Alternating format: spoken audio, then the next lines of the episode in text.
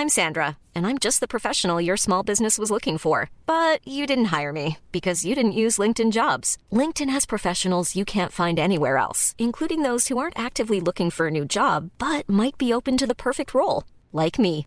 In a given month, over 70% of LinkedIn users don't visit other leading job sites. So if you're not looking on LinkedIn, you'll miss out on great candidates like Sandra. Start hiring professionals like a professional. Post your free job on linkedin.com/people today. Heraldo Radio. La HCL se comparte, se ve y ahora también se escucha. El dedo en la llaga. Había una vez un mundo el que nadie creía. Un país de historias inexplicables. Una nación con personajes asombrosos.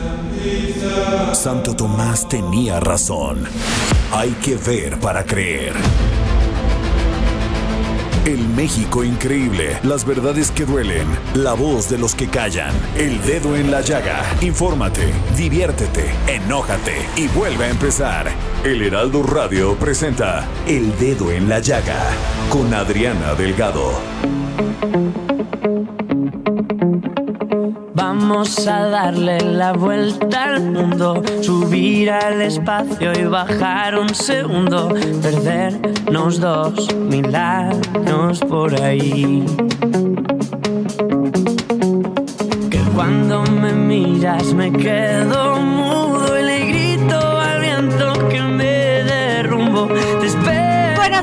tardes, ¿cómo están? Los saludo con mucho gusto. Los saluda su amiga Adriana Delgado y está usted escuchando el mejor programa de la radio, El Dedo en la Llaga, en este jueves 29 de abril del 2021. Jorge, ¿qué estamos escuchando? Estamos escuchando a Adriana Delgado Bailemos con el cantante español Dani Fernández, que es una canción pues eh, óptima para celebrar, para conmemorar, para celebrar el día de hoy, el Día Internacional de la Danza.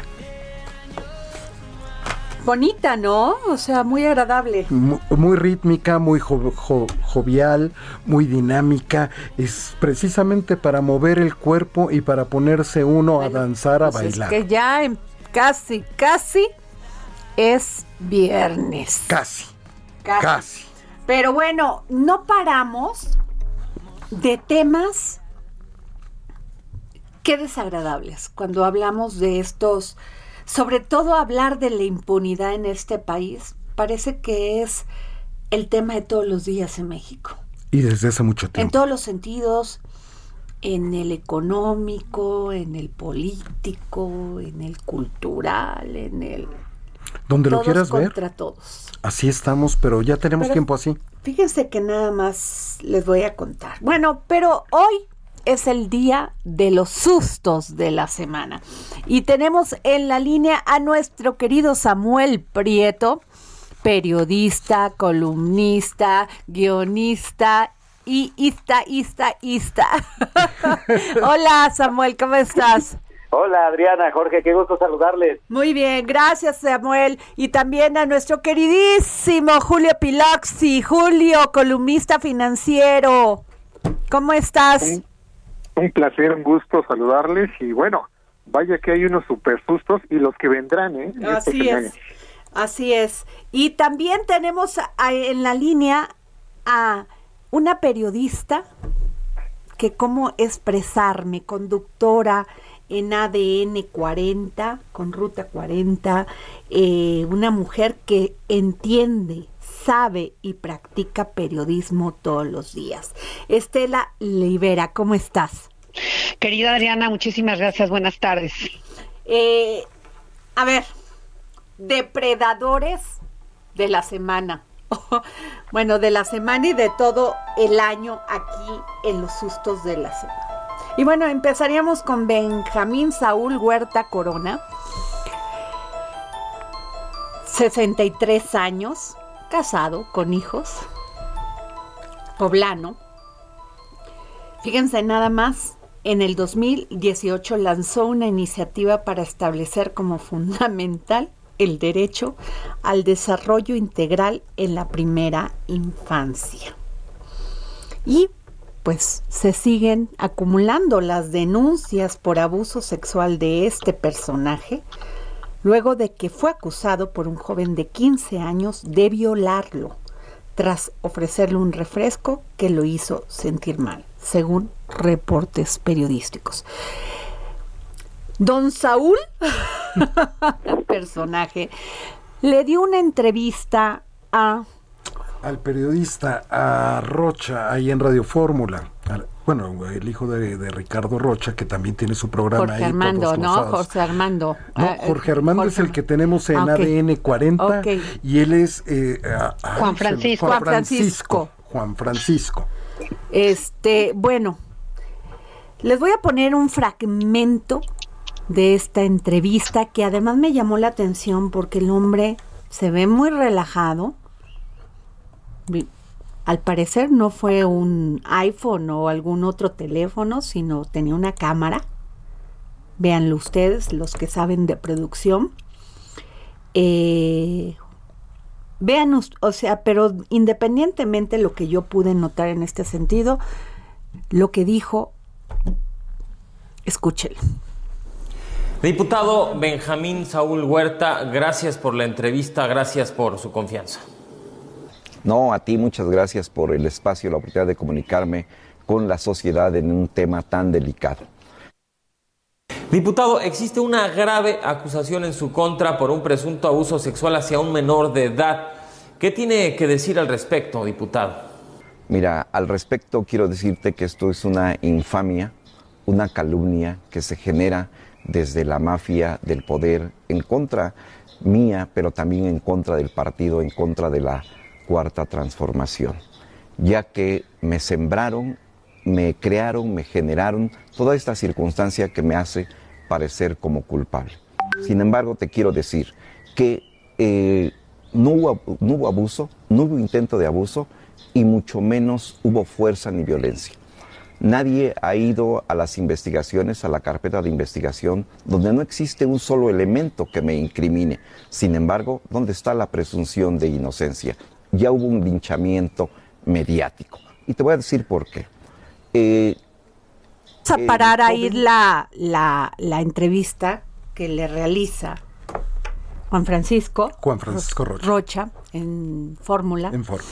Y les quiero decir que hace unos días, cuando nosotros nos enteramos de este caso, le llamamos, pues inmediatamente investigamos en la Cámara de Diputados y primero el secretario de la Comisión de, de Justicia en la Cámara de Diputados, pues no sabía ni quién era el diputado.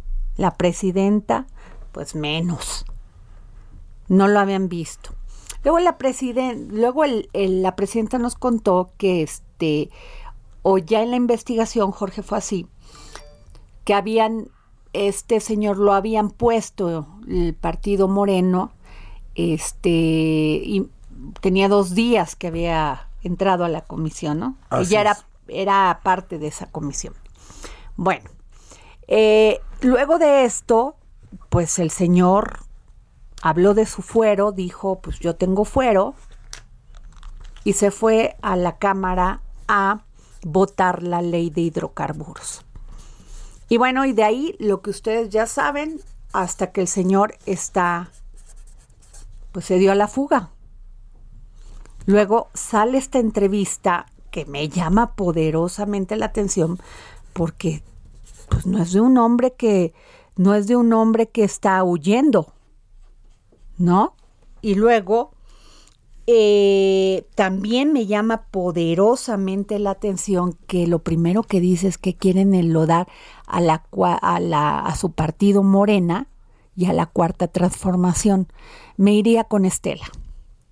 Mira, Adriana, me parece es que efectivamente, empiezo por lo que acabas de decir, todo lo que se, se haga contra un integrante, diputado, alguien vinculado de Morena, ya parece un script de que es algo contra el partido. En este caso, más allá de esas circunstancias, hay que considerar dos elementos clave. Hay una investigación abierta en la Fiscalía General de Justicia de la Ciudad de México y no solo por el chico de 15 años, sino que hay una más documentada de un joven de una denuncia en el 2019 que platicó eh, casi casi el mismo modus operandi de la agresión sexual del diputado, muy similar a lo que había denunciado una de los no es una no es un invento, hay una denuncia que está fincada y es el segundo caso. Adriana, si a las mujeres nos cuesta denunciar abusos sexuales, en el caso del hombre es todavía más complicado. Es un menor de edad. Este señor que se ve tranquilito en su casa, en su casita y muy muy eh, ecuánime aparentemente, condicionó la entrevista a Juan Francisco. Hoy se dijo repetidamente que, que pues nada más que nada más quería hablar de eso, evidentemente de lo que le conviene.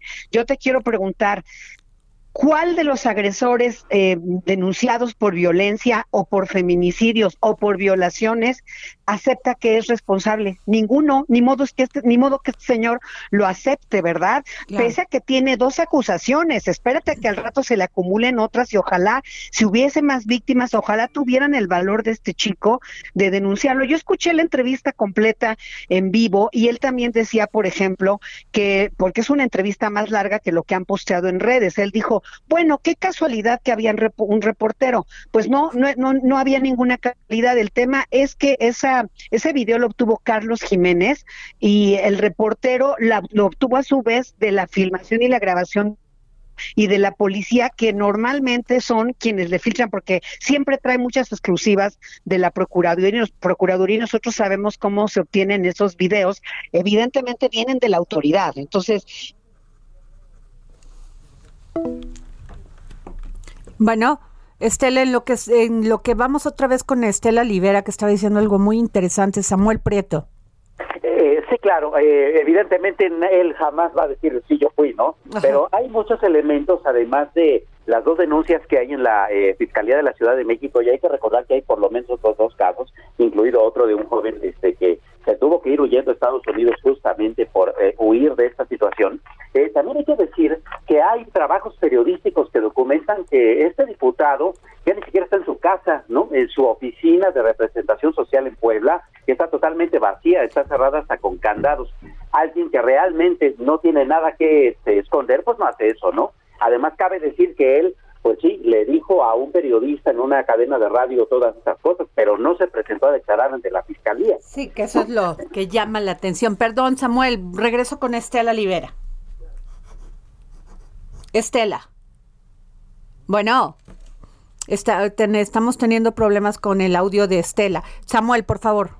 Eh, sí, además de eso, también hay que recordar que no se puede iniciar un juicio de procedencia en la Cámara de Diputados si la Fiscalía no encuentra, no entrega elementos de prueba suficientes como para presumir la culpabilidad de una de, un diputado. Es decir, evidentemente él no está juzgado. Eh, sí, por supuesto, aplica el asunto de la presunción de inocencia, pero con los elementos de prueba que tuvo que haber presentado la Fiscalía en la Cámara de Diputados, significa que hay elementos para poder desaforarlo. Eh, vamos, en todo caso, lo, lo, lo decepcionante es que están dejando hasta junio esta posibilidad, ¿no? Y bueno, habrá que ver qué pasa. Y además lo grave, Samuel, es que si no tienes nada, bien dices, como bien dices, si no tienes nada que temer, pues te presentas, te, este, te incluso te presentas tú solo a las autoridades y pones, este, das tus hechos, vaya.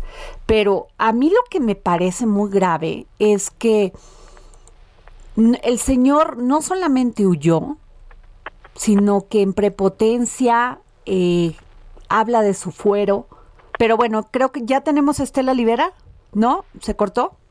Bueno, habla de su fuero y luego este acusa a la familia de este chavo, de este joven, y como si no los conociera si él se acercó a la familia, tuvieron contacto, el chavo estuvo trabajando un tiempo con él.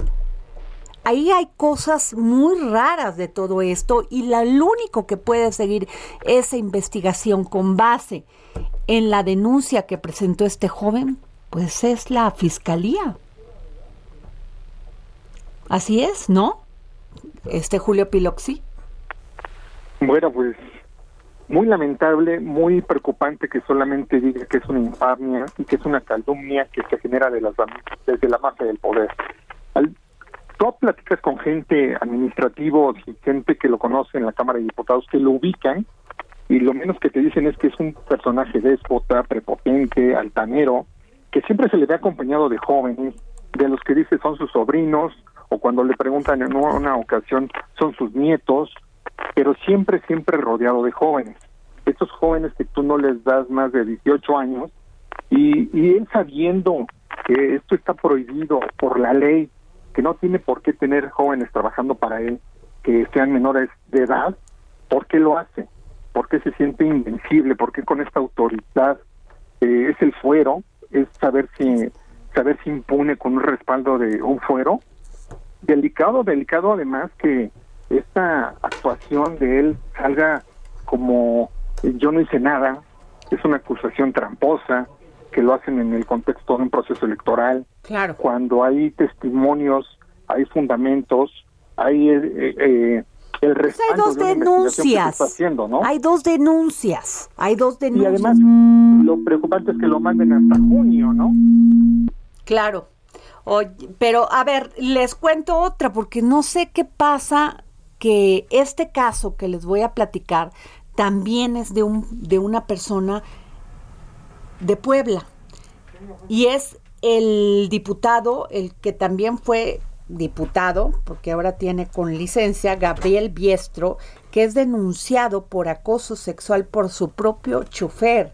De acuerdo con lo revelado en una supuesta denuncia que circula en redes sociales, un menor de edad, quien trabajaba en actividades de asistencia personal, fue agredido por el político cuando tenía 17 años de edad. El joven acusó ante la Fiscalía General del Estado al aspirante a la candidatura a la presidencia municipal de Puebla por Morena. Yo también me pregunto aquí, este, que los partidos no revisan pues qué será las la todas las toda la biografía la biografía de de a quienes postulan. Creo que ya tenemos a Estela en la línea. Estela nos estabas diciendo Sí, mira, pues lo que quiero decir concretamente es que este es un tema gravísimo, no porque se trate de Morena, sino porque lo que, más grave me parece es que hoy, por ejemplo, al medio al que le da la entrevista, eh, yo quiero decirte que incluso le escribí a los conductores por separado para decirles que me parecía terrible reforzar el discurso del agresor en el sentido de poner en duda a la víctima. Aquí no puedes poner en duda a la víctima. Efectivamente tiene que haber una investigación judicial, efectivamente tiene que haber peritajes, pero no es una denuncia sino dos. El hecho de que una persona sea casada y tenga hijos no excluye que pueda tener conductas sexuales de abuso. abuso. ¿Quién dijo eso? Puedes estar casado y tener hijos y ser un, un agresor sexual sea de mujeres, sea de hombres, sea un pedófilo. Hay cantidad de casos documentados en ese sentido. Y reforzar desde los medios de comunicación y decir el argumento del diputado, cuando efectivamente condicionó la entrevista, pues por lo menos al aire dejas las dudas abiertas de, a ver, ¿y qué pasó con el otro testimonio de la víctima? ¿Le podemos creer a un hombre que recurrentemente va a ese hotel? ¿Por qué? Con otro joven, con un preadolescente, porque no ni siquiera un adolescente, es un menor de edad, la ley lo, lo tipifica así, entra a una sola habitación. ¿Por qué induce a beber eh, alcohol a un menor de edad? Todos, todos esos cuestionamientos no se hicieron en ningún momento y se refuerza desde, desde el medio de comunicación, eh, revictimizan a la víctima, una víctima que está siendo tratada, los papás lo llevaron ayer al Instituto de Psiquiatría Juan Ramón de la Fuente, cuando el que tiene que estar ahí también evaluado por psiquiatras es un señor que tiene todo el típico perfil de un abusador sexual, que evidentemente no va a decir que es así. Efectivamente, dejemos que las autoridades juzguen, pero me parece muy grave el que habla de, de, juicios mediáticos, que desde los medios de comunicación se refuerce el tema del victimario y no de la víctima. Eso me parece terrible, Adriana.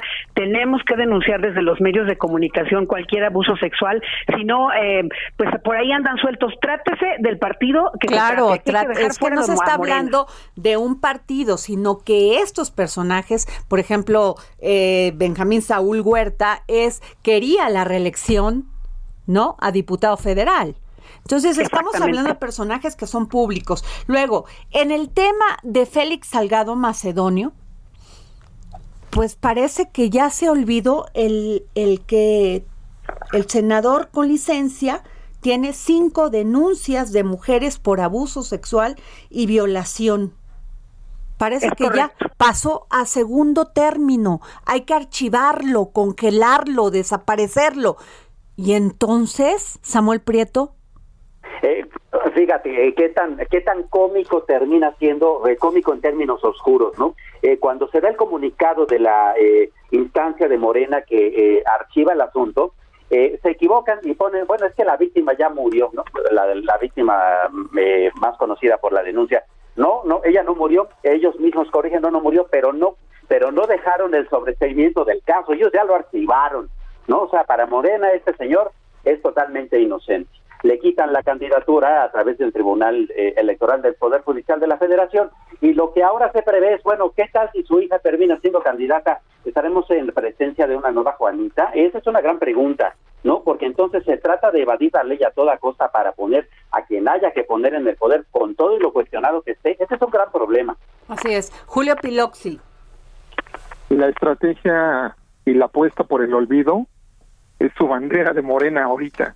Me parece que eh, la estrategia que se viene manejando desde un partido que cuando salen estas denuncias y estas investigaciones se espera a ver qué reacciones hay de la sociedad para después reaccionar y saber cómo se, se hace al olvido y se pone en un nivel inferior para que la gente se lo olvide y no nos acordemos que tiene que dar justicia, sea como sea. Entonces, eso es lo más delicado ahorita en los partidos políticos, sea cual sea la bandera. Parece que en vez de avanzar retrocedemos, Estela Libera, porque fíjate que a través de un comunicado, Basilea Castañeda denunció que dentro de las cinco consideraciones tomadas en cuenta por la Comisión de Morena se encuentra en que el 14 de noviembre del 2020 se dio a conocer el sensible fallecimiento de la parte actora, o sea, mataron a Basilea en Morena. La, o sea, fíjate nada más o sea, ya no solamente la congelan, nos congelan si hay mujeres que se atreven a denunciar a estos agresores. No, ya nos matan. Y, y, como bien dice como bien dice Samuel se olvida el, el caso real que es el tema de la violación. Ahorita todo se queda en que si es candidato o no es candidato. nada más cuando cuando en realidad él está acusado de delitos que pudieron haber prescrito pero la conducta del candidato es terrible. Y mira pongo otro caso porque decía yo que no es no es, no es exclusivo de Morena. Nos reíamos con los memes del tema de Adolf de Alfredo Adame y con lo majadero y patán que fue con dos de los ciudadanos bueno, pues déjame decirte que su esposa lo, ha acusado desde hace tiempo, conozco a la abogada que lleva su caso, lo acusó de violencia psicológica, emocional, abusos, insultos, y ahí está, imagínate, si así se comportan en lo público, ¿cómo, eh, perdón, en lo público, ¿cómo se comportarán en lo privado? El señor es un violento, el señor Adame es un violento y es de otro partido. Aquí el tema es que hay que exhibir con nombre y apellido y hasta donde se pueda llevar de, las denuncias, hasta donde sea necesario. Me parece gravísimo.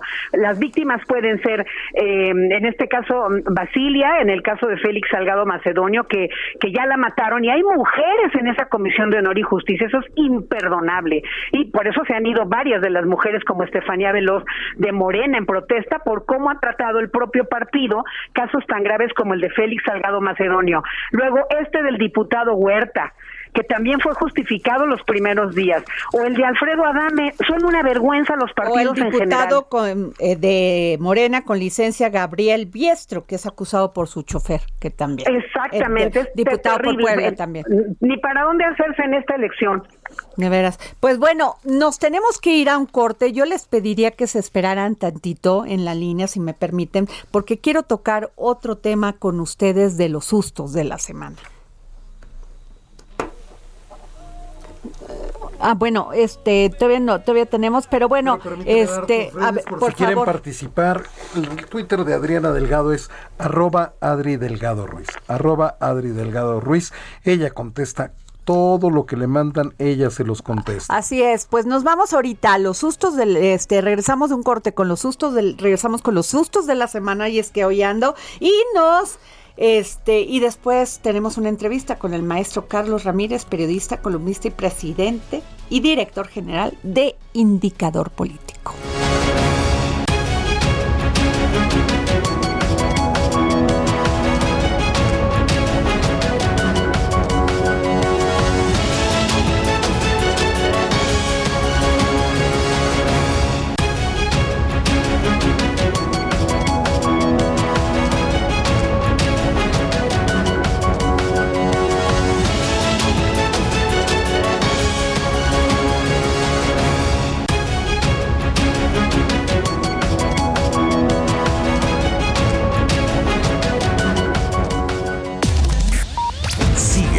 Adriana Delgado en su cuenta de Twitter.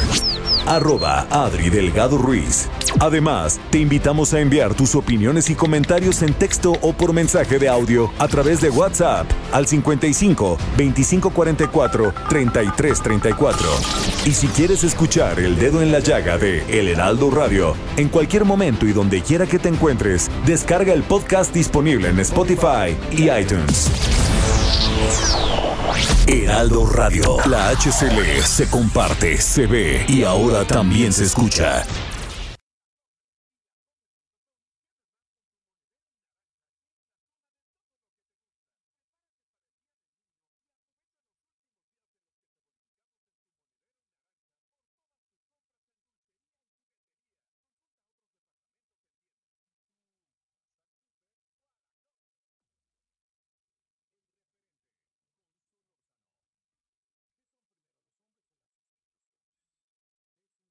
Heraldo Radio. La HCL se comparte, se ve y ahora también se escucha.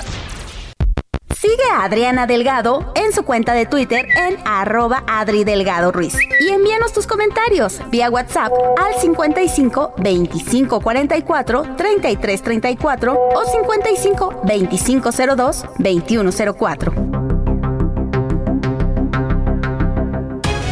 Regresamos aquí al dedo en la llaga. Nos escucha usted por la 98.5 FM en el Heraldo Radio, aquí, en su mejor, en el mejor programa de la radio. El dedo en la llaga. El dedo en la llaga. Bueno, a ver, tenemos en la línea a Samuel Prieto y a Julio Piloxi. Estela, desgraciadamente, Estela Libera tenía que un asunto pendiente, pero eh, Julio y Samuel, como ustedes saben, fíjense que se presentó una minuta para modificar las condiciones en la Cámara de Diputados para eh, no, en la Cámara de Senadores, para modificar las condiciones de los créditos de nómina.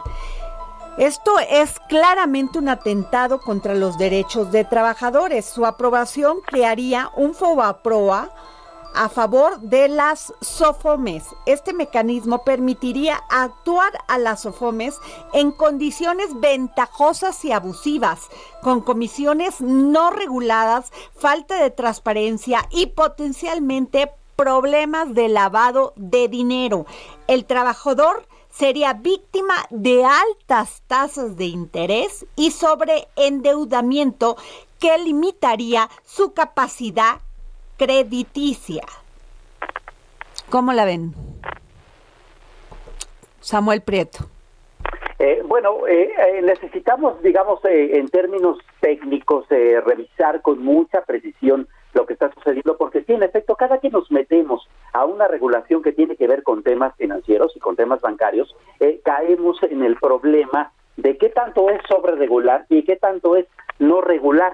¿No? Eh, cuando se cae en un esquema de peligro de lavado de dinero, cuando se cae, cae un es- en un esquema en donde eh, un crédito puede ser eh, eh, parte de toda un eh, de una de una trama de, de- de ilegalidades, hay que revisarlo muy bien. Eh, esto tiene que discutirse particularmente en las áreas del gobierno técnicas, ¿no? La Comisión Nacional Bancaria y de Valores, el mismo Banco de México, la misma Secretaría de Hacienda, porque un hueco de este tamaño preocupa y preocupa mucho.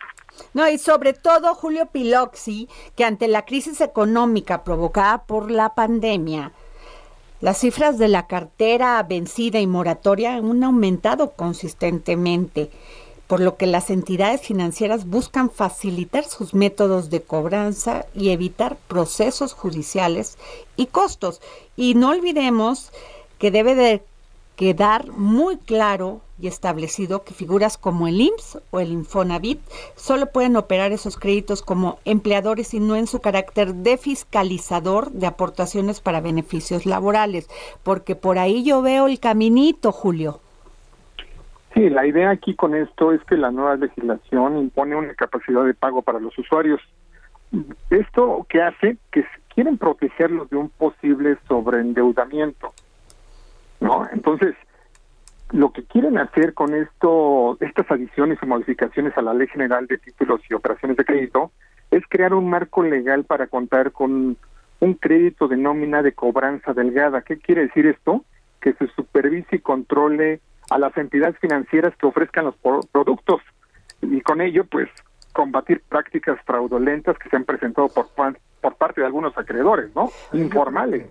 Entonces, en este tema está involucrada la SOFOM, este, los banqueros, las Pero de nómina. ¿Con quién se...?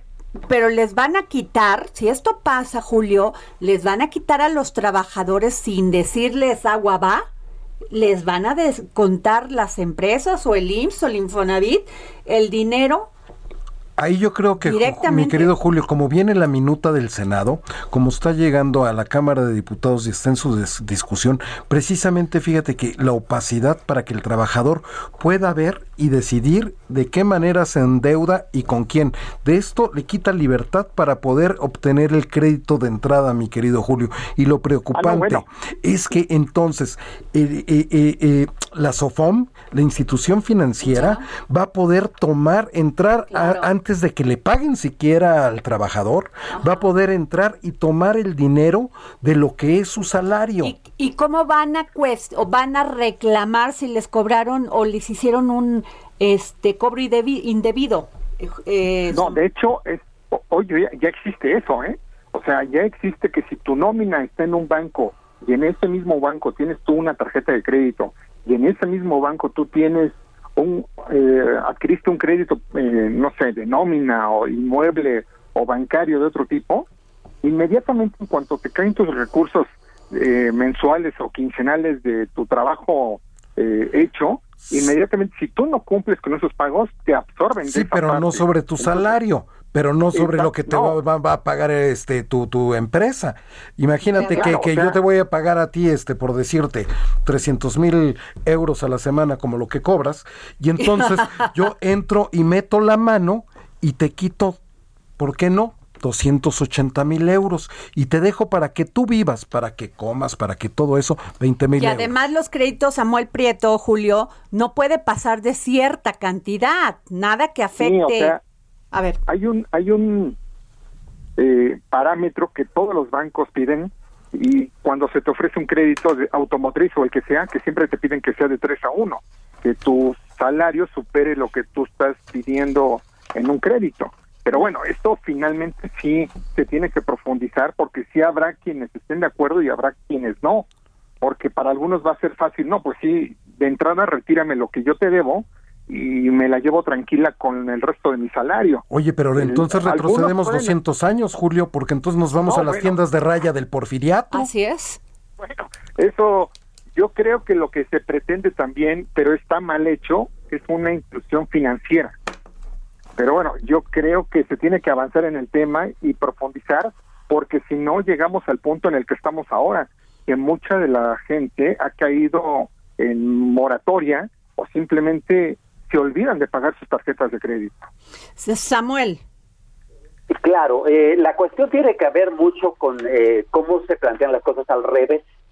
Eh, si hubiera cultura financiera, entonces eh, la autoridad no tendría que ser así de arbitraria. Y no digo que esté obligada a hacerlo, estoy diciendo que de repente pues se vuelven así de arbitrarios, ¿no? Todos sabemos si tenemos un mínimo de cultura financiera, que si nosotros tenemos un 100% de, de nuestros ingresos, de ese, de ese ingreso, un 30%, no más, tendría que irse a créditos, al pago de renta y al pago de tarjeta de créditos, ¿no? Si rebasamos eso, pues obviamente estamos gastando más de lo que ingresamos y entonces tenemos un severo problema. Eso le pasa a una empresa, le pasa a un país y le pasa a una persona. Bueno, ¿por qué la autoridad no empezó eh, con el asunto de la eh, educación financiera y sí empezó con esta clase de, de, asuntos que en realidad pues son autoritarios. ¿no? Sí, pero la situación nos rebasa, Samuel. La gente está viviendo en estos momentos una gran crisis financiera, dado por, hemos tenido, bueno, desempleo está, la que- inflación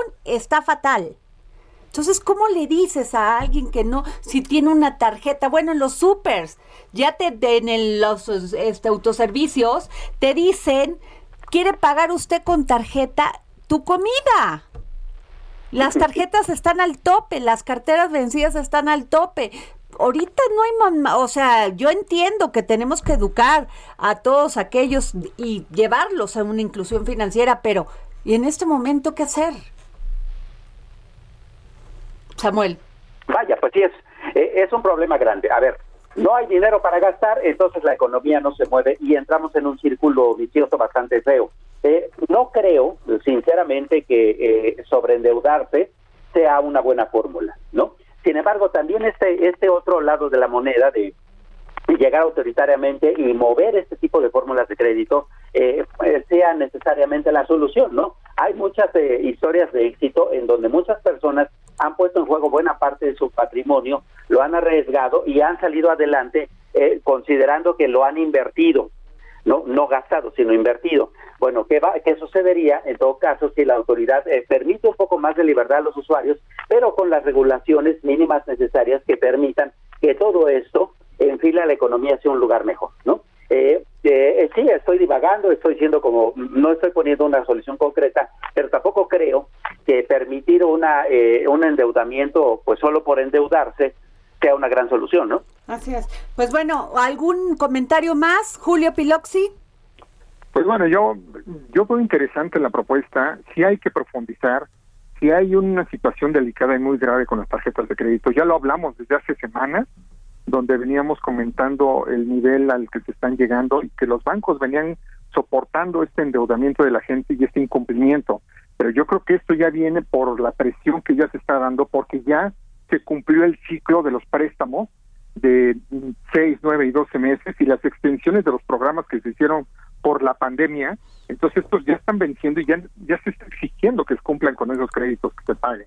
Entonces, estamos en un momento delicado, sobre todo porque eh, los energéticos siguen subiendo y esto encarece los productos y servicios, y entonces llega en mal momento esta iniciativa. que es. mal momento, pero bueno, se tiene que impulsar y ver hacia dónde se tiene que ir, porque tampoco se puede permitir que la gente se siga sobreendeudando y que no cumplan con los créditos. Entonces, tiene que ser también una un programa inclusivo desde el gobierno federal para que se apoye a las familias de otras formas, porque si no, eh, hay muchas eh, personas que están colapsando económicamente y se están encontrando en alternativas de, digamos, eh, empleo informal para salir adelante. Y entonces esto no va a tener fin. Pues muchas gracias Samuel Prieto y gracias Julio Piloxi por haber estado aquí en los sustos de la semana. Un, placer, un gran abrazo a todos. Gracias. Y bueno, fíjense que tengo, estoy de manteles largos, porque es un hombre que yo admiro profundamente, es un periodista muy reconocido, Así muy reconocido, eh, oaxaqueño, maestro en ciencias políticas por la Benemérita Universidad Autónoma de Puebla, escritor, analista y autor desde 1990, pero antes, yo creo que él nació siendo periodista de la columna Indicador Político. ¿Quién no ha seguido esta columna? ¿Quién no lo ha leído para saber cuál es la condición que guarda este país, los políticos? Efectivamente. Adriana. Bueno, pues sí, tengo al maestro Carlos Ramírez. Carlos, ¿cómo estás? Bien, Adriana, muchas gracias.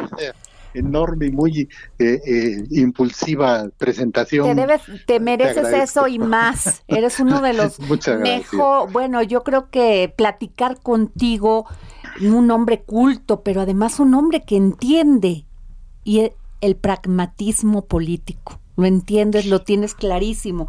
Y fíjate que leí una, col- una columna, Carlos, sobre el papel de los intelectuales en la estructura del poder. Ya ves que el presidente Andrés Manuel López Obrador los menciona un día sí y un día también. Así es. Entonces, este, pues dime tú qué piensas. Bueno, mira, eh, para em, comenzar, el tema de los intelectuales es un tema muy nebuloso. Es como el humo, ahí están, eh, eh, permiten respirar o le provocan a uno la tos, pero no los puede uno tocar con la mano, pues es humo. recurren en tanto que tienen opiniones políticas y a partir de su posición de intelectuales, hombres de ideas, hombres de letras, tienen capacidad de razonamiento y llenan el hueco para confrontarse con el poder o para analizar el poder. Los intelectuales siempre han estado, hasta mediados del siglo pasado formaban parte inclusive de la comunidad diplomática. Octavio Paz fue embajador en la India, Carlos Fuentes embajador en, en, en, eh, Francia. En Francia. nunca quiso ser.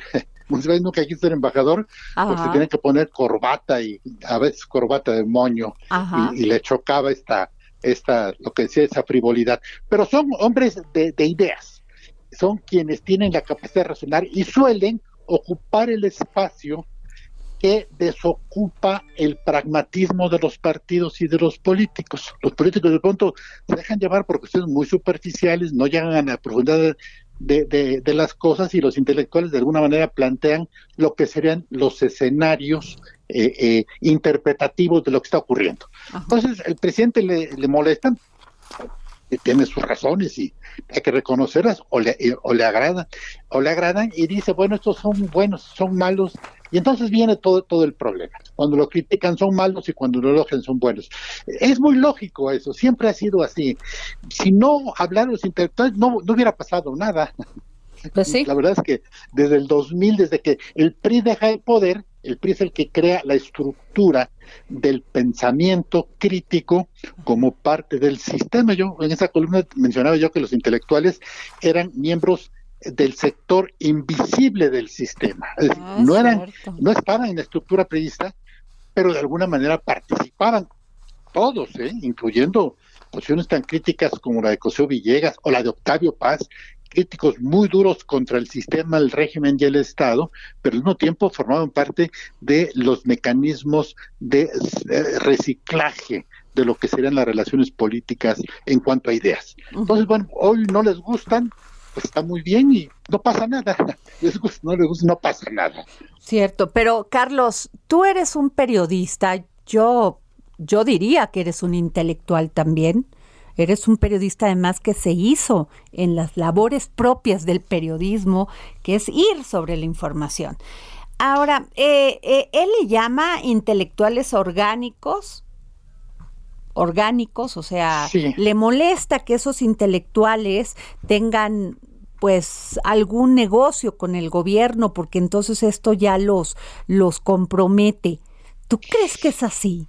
O sea, bueno, mira, sí, Sí, la verdad es que no tenemos un sistema económico, un sistema social en donde se tenga capacidad de autonomía para las actividades del pensamiento, que suelen ser eh, poco bien pagadas.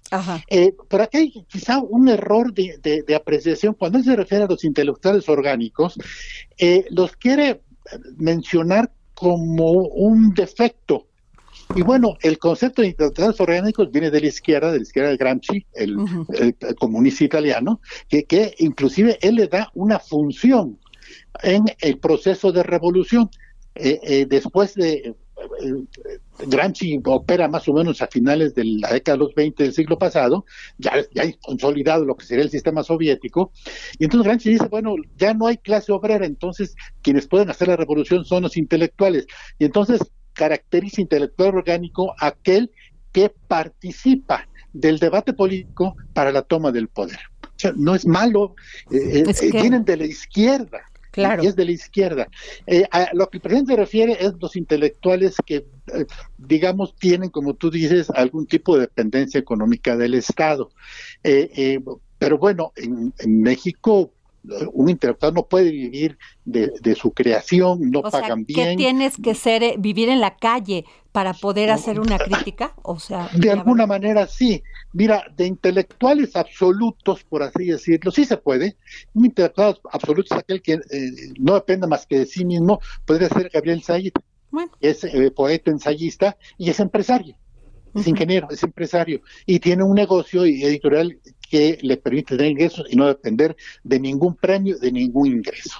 Otro intelectual igual fue Revueltas, murió en el 76, pero Revueltas, aún siendo uno de los intelectuales más críticos del régimen priista, pues tenía una chambita, por así decirlo, en la oficina de prensa del el Instituto de, eh, Bellas Artes, en el área de literatura.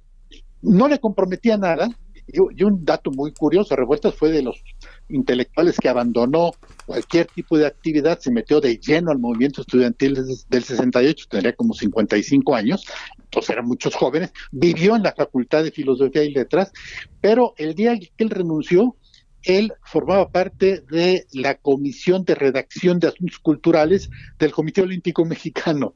Ahí hacía reportajes sin firma que luego se, se editaban, se imprimían y se entregaban a los corresponsales extranjeros. Entonces, no, no, no es malo trabajar por el Estado. Hay una frase para mí que, resume todo, la dio Octavio Paz en su polémica con Monsiváis allá por diciembre del 77, cuando eh, reclama que los intelectuales, Octavio Paz, eh, eh, estén, no, fue una entrevista que le hizo Scherer, Julio Scherer. Julio Scherer le pregunta que si los intelectuales pueden o deben trabajar en el gobierno, y él dice, bueno, pueden trabajar donde sea, pero mantener la distancia del príncipe, un enfoque muy maquiavelista, maquiaveliano. no maquiavélico, maquiaveliano. El príncipe es eh, el símbolo del poder. Entonces pueden trabajar manteniendo la distancia con el príncipe. Lo que pasa es que todos los intelectuales han trabajado, operado con el gobierno para convertirse en consejeros del príncipe, tipo Maquiavelo. Maquiavelo escribió el príncipe para eh, eh, ayudar a educar al, príncipe de Medici, a Lorenzo de Medici, eh, cómo, tendría que gobernar. Pero vez él colaboró con el gobierno, pero mantuvo su independencia. Fue crítico, el, crítico más severo. Bueno, incluso Octavio Paz le criticó a Carlos Fuentes, que estaba demasiado cerca del gobierno de Echeverría. Exactamente, porque eh, si, si Fuentes hubiera aceptado el cargo de consejero, pues es posible que hubiera cumplido una función de decir, a ver, eh, eh, ¿por qué no haces este tipo de reforma? No, fue amanuense. Es decir, Fuentes lo que hizo fue abrirle las puertas en, el sector intelectual de izquierda de Estados Unidos, donde Fuentes tiene muy buena relación, para que Chevrolet se reúna con ellos y en premio le dieron la embajada. En cambio, Octavio Paz, siendo embajador, le pide el, canciller Carrillo Flores que si no se escribe unas líneas de qué sugeriría al presidente Díaz Ordaz, fíjate qué interesante, al presidente Díaz Ordaz para entender y responder al movimiento estudiantil septiembre. Y en mediados de septiembre del 68. Y Octavio Paz escribe dos cartas que las publicó, y ahí están, para la historia en la revista Vuelta, eh, las publicó ya casi el, el mes, un mes antes de morir, Octavio Paz se publicaron, y donde le dice, señor presidente, eh, esto ya tronó y el sistema político no tiene más que un dilema, o democracia o dictadura. Mm. Dicen que se enojó, cuentan la anécdota que se enojó el presidente de Sordaz, suspendieron, suspendieron la comunicación, vino el 68, el 2 de octubre, Octavio Paz, con información leída en una agencia, desde luego información parcial, eh, presenta su renuncia al cargo, aunque sigue, aunque sigue participando en el, en el sector diplomático, es decir, pasa a retiro. Dice, yo no quiero pasar en este gobierno, pero sigue con su carrera diplomática. Eh, eh, y el texto lo trabaja para una conferencia que dio en octubre del 67 en Austin, Texas, y luego lo vuelve a reescribir y de ahí sale postdata. Oye. Postdata sale en el momento en que Paz fue consejero del príncipe. Fíjate qué curioso. Carlos, tenemos un minuto y medio, casi dos. A ver, los políticos tampoco han ayudado, y menos los de Morena, con estos escándalos sexuales. Todos los políticos, todos los partidos, bueno, es verdaderamente grave lo cómo han degradado el quehacer político. ¿Qué piensas? Bueno, pues es parte de eh, la misma falta de ideas, de discusión de ideas. Es decir, es la ambición por el poder. No hay más, no hay otro camino. Mientras eh, eh, la política, y viene desde Aristóteles, no sea una práctica de la ética como debe de ser, bueno, pues se llega a estos, a estos niveles, que son los que apenas conocemos, eh, eh, eh, estos escándalos sexuales, pero a mí me preocuparían más los escándalos económicos, los escándalos de abusos de poder, los escándalos, el peor de todos, no tienen un concepto de proyecto de nación. Se acabó eso se acabó ya. Eh, eh, los políticos piensan eh, desde el principio, fueron todos los gobernadores de mediados de sexenio de, Peña Nieto, en que los veíamos cuando, como candidatos. No, bueno, toda la corrupción con Peña Nieto también es una realidad. Exactamente, y llegaron a, apoderarse del presupuesto. Entonces, eso es para mí más importante que los escándalos sexuales. Mira, al final de cuentas, las tres, eh, los tres movimientos que impulsan al mundo es el dinero, el poder y el sexo. Muchísimas gracias, querido Carlos Ramírez. De veras te agradezco mucho que nos hayas tomado, maestro Carlos Ramírez, la llamada para el dedo en la llaga. Siempre es un placer hablar contigo. Ah, como siempre, Adrianita, a la orden y muchas gracias. pues bueno, ahí está. Qué placer. Es un hombre que habla con un pragmatismo, o sea, lo, lo lees y casi te está platicando. Una manera de y la información que maneja, porque además reportea. Exacto. Pues nos vamos. Esto fue El Dedo en la Llaga.